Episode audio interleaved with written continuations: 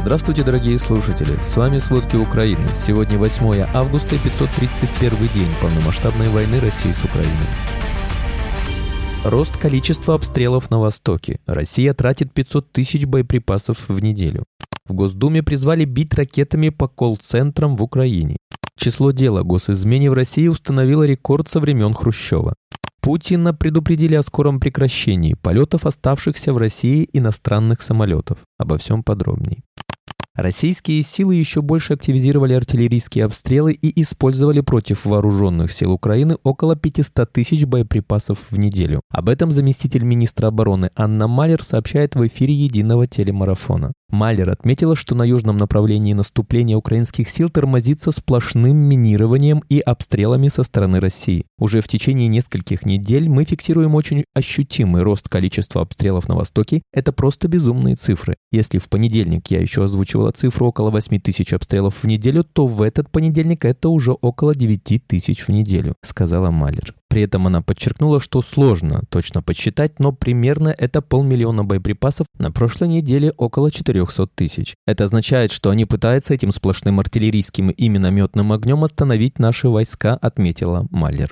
Потери российской армии за последние сутки составили 560 военных, 10 танков, 8 боевых бронированных машин, 19 артиллерийских систем, средства ПВО, вертолет, 4 беспилотника, 11 единиц автомобильной и специальной техники. Общие потери россиян составляют 250 тысяч 8 человек, сообщает Генштаб. Напомним, по данным СМИ, за время полномасштабной войны Россия сняла с хранения больше 40% старых советских танков и бронетранспортеров на крупнейшей базе законсервированной техники.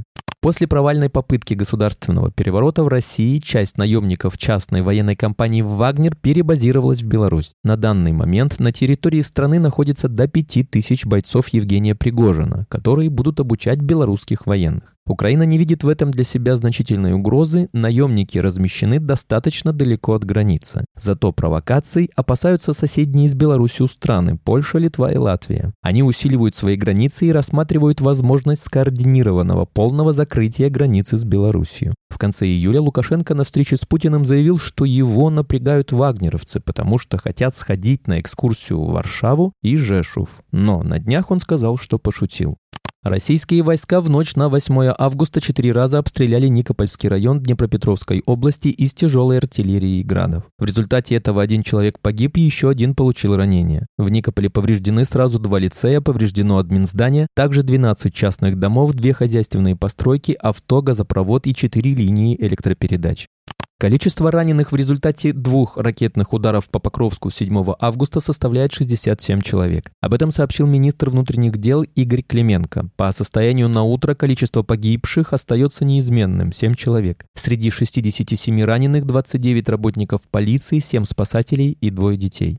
В понедельник 7 августа в результате сбития российской ракеты в Днепропетровской области пострадала женщина. Об этом глава Днепропетровской ОВА Сергей Лысак сообщает на странице в Телеграм. Согласно его словам, украинским военным в области за последние сутки удалось уничтожить два беспилотника и одну ракету. Однако в результате падения обломков ракеты в Днепропетровском районе пострадала 34-летняя женщина. Она получила ссадины, медики оценивают ее состояние как удовлетворительное. Также российская армия сбросила четыре управляемых авиа бомбы на село Кругляковка Харьковской области, в результате чего погибли два человека и пятеро получили ранения. За прошедшие сутки 7 августа Россией было совершено 11 обстрелов в Сумской области, зафиксировано 88 взрывов. Об этом Сумская военная администрация сообщает в Телеграме. Как отмечается, обстрелам подверглись 7 населенных пунктов в четырех территориальных общинах – Краснопольской, Белопольской, Середино-Будской, Великописарьевской. По Краснопольской общине был минометный обстрел 32 взрыва. По Белопольской общине россияне били из гранатомета 27 взрывов. В Середино-Будской общине зафиксирован минометный обстрел 18 взрывов. Обстрел из гранатомета 4 взрыва. В результате обстрела поврежден частный жилой дом. По Великописаревской общине был минометный обстрел 5 взрывов.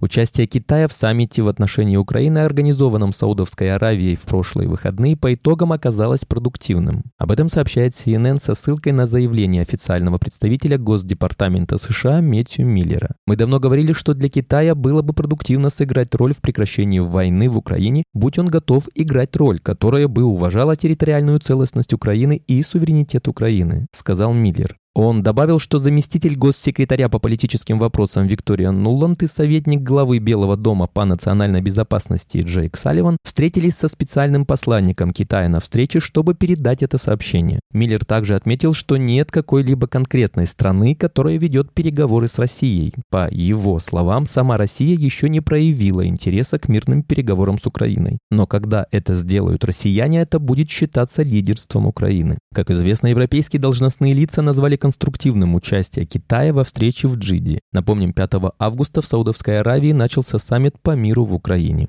В Госдуме призвали бить ракетами по колл-центрам в Украине в ответ на поджоги военкоматов. Работающие в Украине колл-центры, которые обзванивают россиян и под видом российских силовиков убеждают поджечь военкоматы, Минобороны должно рассматривать как военные объекты и со всеми вытекающими из этого последствиями. Письмо с таким призывом к министру обороны России Сергею Шойгу направил руководитель партии «Справедливая Россия за правду» Сергей Миронов, пишут ведомости со ссылкой на документ. Среди поджигателей российских военкоматов есть школьники, пожилые люди и попавшие в кредитную кабалу, уточняет Миронов. По его словам, кого-то из них запугивают, а кому-то обещают списать кредит. Степень психологической обработки оказывается столь высокой, что задержанные потом не могут объяснить, почему пошли на этот шаг, подчеркивает депутат.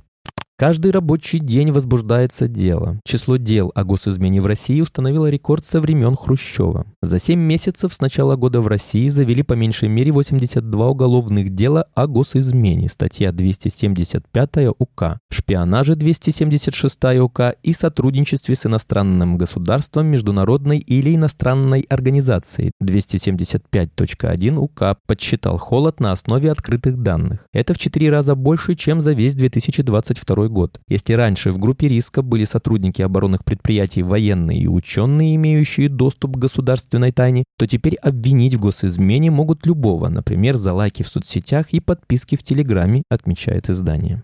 Оставшийся у российских авиакомпаний парк иностранных лайнеров чуть больше, чем через год начнет сокращаться, сообщил президенту России Владимиру Путину глава Ростеха Сергей Чемизов. По словам Чемизова, выбытие лайнеров иностранных компаний начнется с 2025 года, поскольку им будут необходимы капитальные ремонты и так далее. Поставки деталей для ремонта лайнеров российским перевозчикам прекращены санкциями, и те вынуждены заниматься каннибализацией машин, разбирая старые самолеты на запчасти. Гражданская авиация авиации очень нужны отечественные лайнеры, заявил Чемизов Путину. Его цитирует пресс-служба Кремля. По словам главы Ростеха, в 2024 году входящие в госкорпорацию заводы начнут производить самолеты МС-21, а спустя год запустят серийное производство Ту-214 в количестве 10 машин в год. Спасибо, это были все главные новости о войне России с Украиной к этому часу. Помните, правда существует, а мы стараемся сделать ее доступной. Если вам нравится то, что мы делаем, пожалуйста, поделитесь этим подкастом с друзьями в России. Также, если вы хотели бы помочь нам делать материалы еще более качественными, пожалуйста, оставляйте фидбэк. Это очень важно для нас и для распространения правдивой информации.